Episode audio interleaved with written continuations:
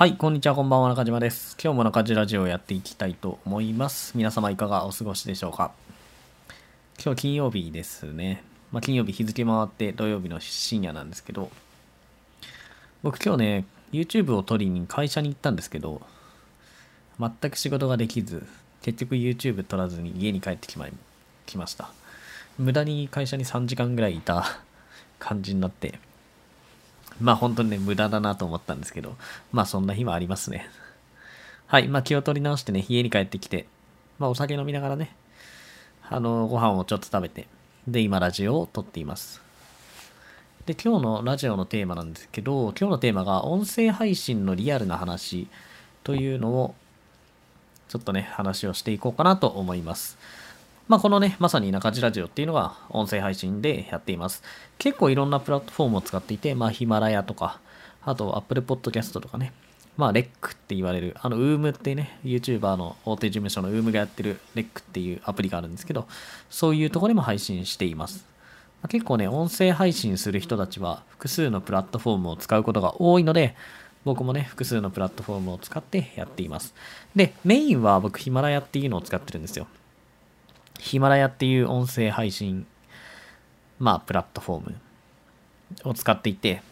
で、2ヶ月ぐらいですね、毎日更新を始めて2ヶ月ぐらいなんですよ。そのヒマラヤでね、あの、音声配信、ラジオの毎日更新を始めて2ヶ月ぐらいと。で、2ヶ月ぐらいラジオやってるとどうなるのみたいな話をちょっとね、あの、数字を公開しながら、あの、話をしていこうかなと思います。で、まあ、2ヶ月ぐらいですね。だいたい毎日更新してるので、まあ60本ぐらいかな。まあ、数えたことないんですけど、まあ60本ちょっとぐらい。まあ毎日更新ね、しない時間もあったんで、まあ多分全体で70本ぐらいラジオを撮ってるのかなと思います。で、まあそれ撮ってるとね、どのぐらいの数字いくかですね。まあもちろんね、人によって全然違うので、70本取ったらどうなの？みたいなことを言えるわけじゃないんですけど、僕ですね。あくまで僕の数字です。で、ヒマラヤの数字ですね、これ。もちろん、Apple Podcast とか別の Podcast とか、あと REC とかね、そういう方もあるんですけど、まあそっちは、ぶっちゃけ再生数がほとんどないので、まあそっちはね、除いて、一番、まあ力を入れてやってる、で、再生数が多いヒマラヤの話をしたいと思います。で、まあ数字をね、ぶっちゃけ言ってしまうと、大体ですね、うちのこの丸2ヶ月、ヒマラヤをやってきた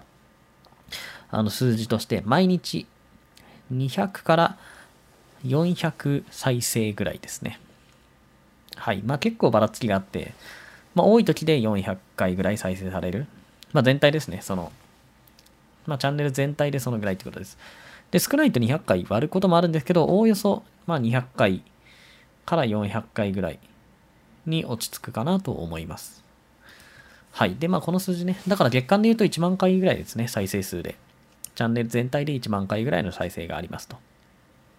まあ、この数字をね、どう思うかっていうのは人によって全然違うんですけど、やってる僕からするとですよ。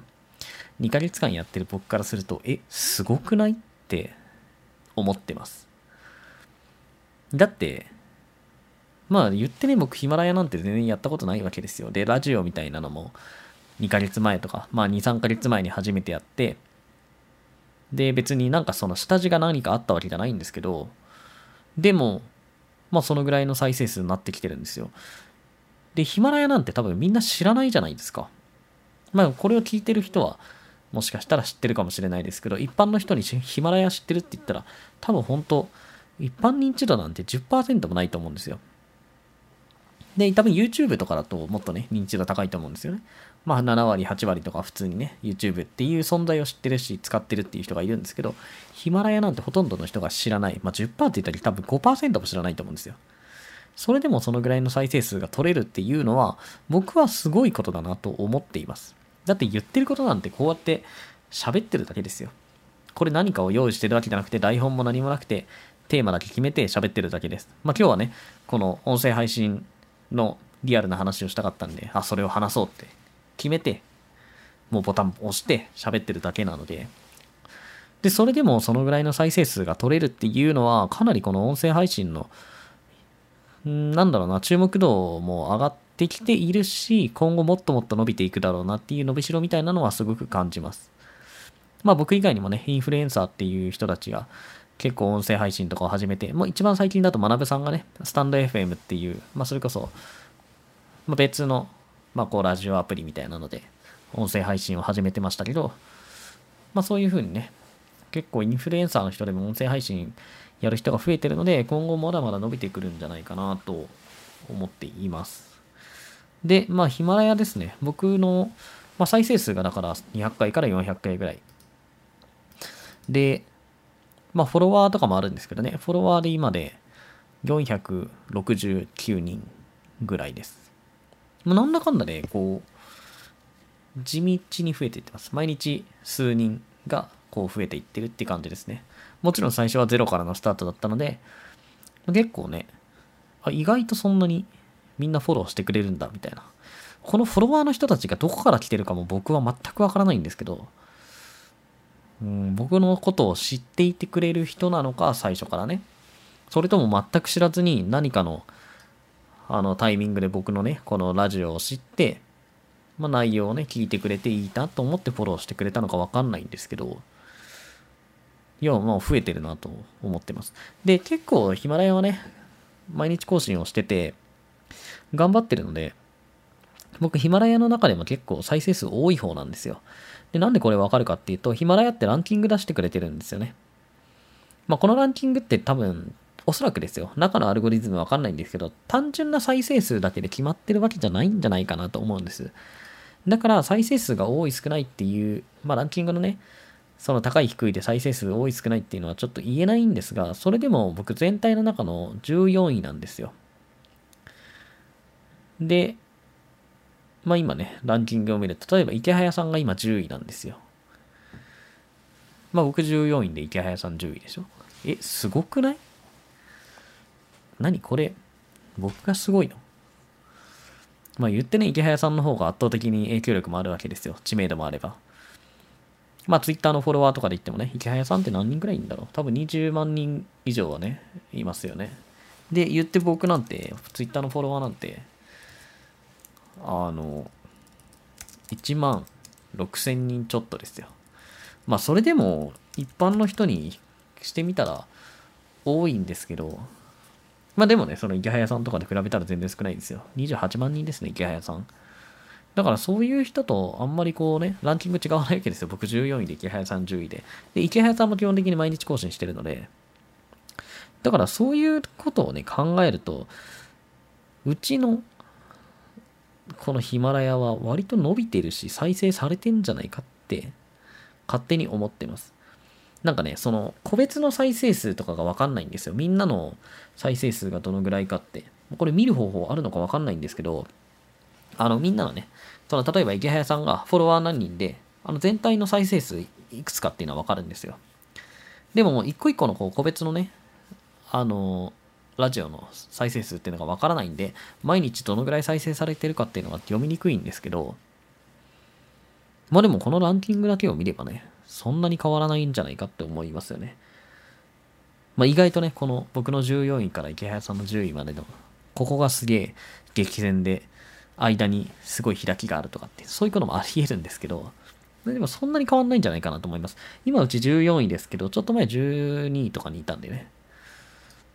だから毎日更新するだけでも割とこうランキングでも上の方に入れるし、フォロワーっていうのもまだ増えやすい状況なんじゃないかなと思います。で、こういうプラットフォームの流れに乗るときは、やっぱり誰よりも早く始めるっていうのが大事ですね。YouTube とかで僕はもう大失敗してるんですけど、YouTube はもう完全に後から参入だったんですよね。僕 YouTube 始めたの4ヶ月前ですよ。で、4ヶ月前なんてもう芸能人とかもバンバン出てきてて、まあそれこそね、カジサックとか、あと中田オリエンタルラジオの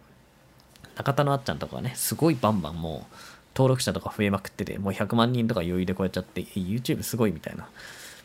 で、もちろんね、YouTuber って言われる人たち、ヒカキンとかはじめ社長とかもうわーってすごい、芸能人でもないのに芸能人以上の影響力を持ち出して、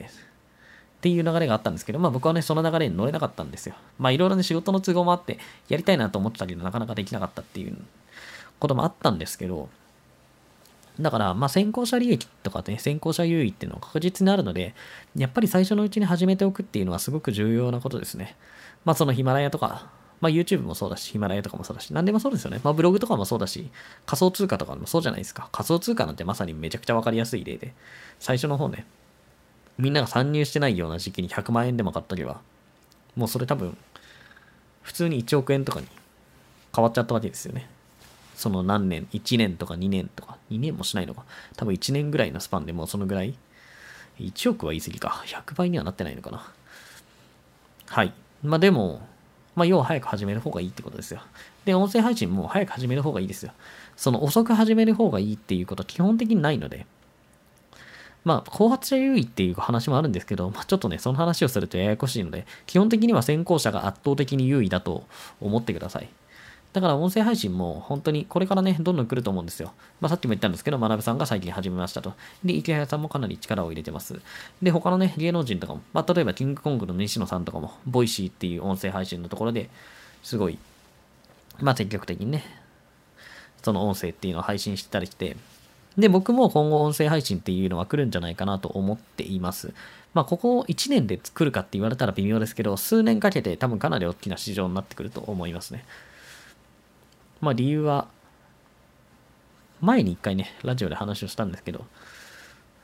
まあちょっとね、ここでは長くなりそうなので割愛をするんですが、なので何かね、その、例えばブログを今やっているけどしんどいと。で、YouTube やろうかなって思うけど、YouTube ももうしんどいんじゃないかみたいな。なんか新しいプラットフォームないかなって思ったら、音声配信やるっていうのは僕はね、一個、なんか選択肢としてありなんじゃないかなと思っています。まあそれでね、すぐにお金を稼げるとかそんなことは全くないんですけど、まあ、ただ、なんて言うんでしょう。そんなにね、そこでお金稼ぎなきゃ生きていけない人もいないと思うんですよ。ブログがダメで、例えば YouTube ダメで、じゃあ次はね、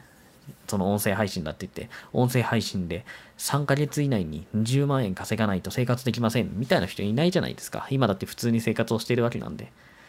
だから今のものにですね、プラスアルファして音声配信をしておくっていうのは、僕はすごいありなんじゃないかなと思ってます。まあ、さっきも言ったんですけどね、僕の、まあ、弱小チャンネルですよ、言っても。で、言って影響力もそんなほとんどないような人間がやってても、まあ、月間で1万再生ぐらいされるようなチャンネルになってきてるんですよね。2ヶ月ですよ、たった。たった2ヶ月。たった2ヶ月毎日、こうやって10分ぐらい喋るだけでそのぐらいになってきてるので、やっぱりコスパとしてはすごいいいんじゃないかなと思います。で、まだね、まあ、音声配信の未来どうなるのみたいなのは、まあ、伸びるっていう人もいれば伸びないっていう人もいて、まだその辺がわからないんですよ。でもわからないからこそいいんですよね。その辺わかるようになってきたらみんながガンガン参入してきて、あの、ハードルっていうのが上がっていっちゃうんで。だからそうなる前に、まあ、なるべく早くね、始めておくっていうのはすごく重要なことだなと思います。はい。ということで、今日のテーマね、音声配信のリアルな話ということで、話をしていきました。じゃあ今日の中ジラジオは以上になります。また明日配信予定なので、ぜひ時間があれば聞いてください。このチャンネルではブログアフィリエイト、企業副業、自己啓発などのテーマをメインに扱っています。もし興味があればフォローしていただけるととてもありがたいです。基本的にはヒマラヤというアプリを使っているので、ヒマラヤでフォローしてください。あの、使い勝手もいいしね、その池早さんだったりとか、他の人もラジオやってるんでね、まあ、聞き流しには最適だと思うので、ぜひヒマラヤのアプリを取ってフォローしていただけるとありがたいです。では皆様、良い一日をありがとうございました。